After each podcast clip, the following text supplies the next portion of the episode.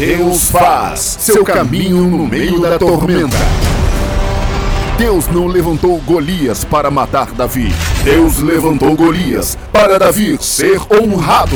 Entenda, este gigante é uma oportunidade para Deus mudar a história da sua vida. Aos olhos humanos, o gigante é grande demais e dizem que você não vai conseguir.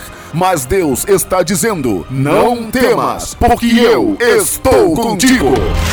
Fábrica de vinhetas impactantes. Locutor Gessé Gessé Vilar. 0 Operadora 21 999 442 3393.